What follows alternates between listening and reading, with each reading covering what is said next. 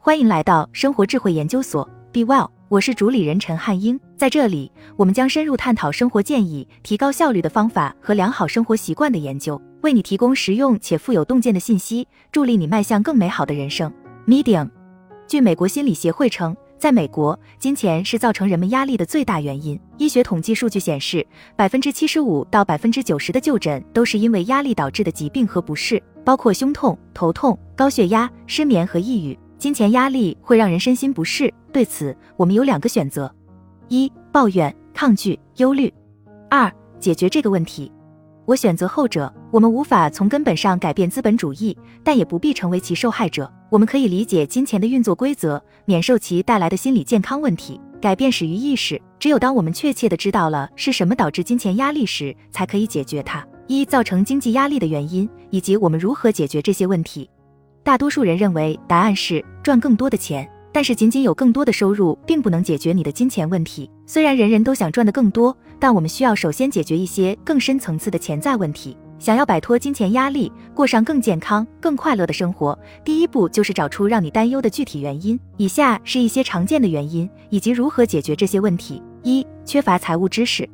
所谓的理财，并不是我们通常在学校学到的东西。如果一个人的成长环境缺乏理财的理念，那么作为一个成年人，就很难做出明智的财务决定。我也一样，直到快三十岁的时候，我才真正使用储蓄账户。在那之前，我把所有的现金都放在一个支票账户里，随用随花。学校没有教我如何理财，我是吃了苦头才明白这一点的。这意味着我在学会如何正确的做事情之前，浪费了大量的时间。解决方案：了解个人理财知识。你如何消费、储蓄、负债和投资，都取决于你自己。其他人如何管理他们的钱，跟你并没有关系。你以前的大学朋友能负担得起异国旅行，而你却连房租都付不起。除了你，有谁会在乎这些呢？每个人都处在个人理财旅程的不同阶段。重要的是，你采用的建议对你来说应该是最相关和最有效的。你对金钱、投资和财富了解的越多，就越善于管理自己的财务。二，对生活不切实际的期望。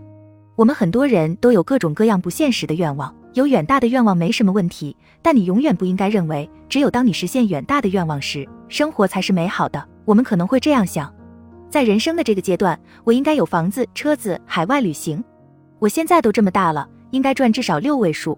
当我们没有达到预期时，就很容易感到压力。在当今世界，每个人似乎都有极高的期望，这是不现实的，也不重要。简单的生活有什么不好？解决方法：关注过程，而不是结果。当你设定目标时，很容易先考虑结果。每个人都想拥有更好的身材，去好地方旅行，赚更多的钱等等。但这些成果是由长期持续的工作推动的。沃伦·巴菲特并不是通过在一年之内做一笔大交易而变得富有的，而是花了几十年不懈的努力才取得了现在的成就。所以，你要做的是专注于一个可以持续努力的过程，成果会随之而来的。如果没有，至少你可以为自己所做的工作感到骄傲。三、短期思维。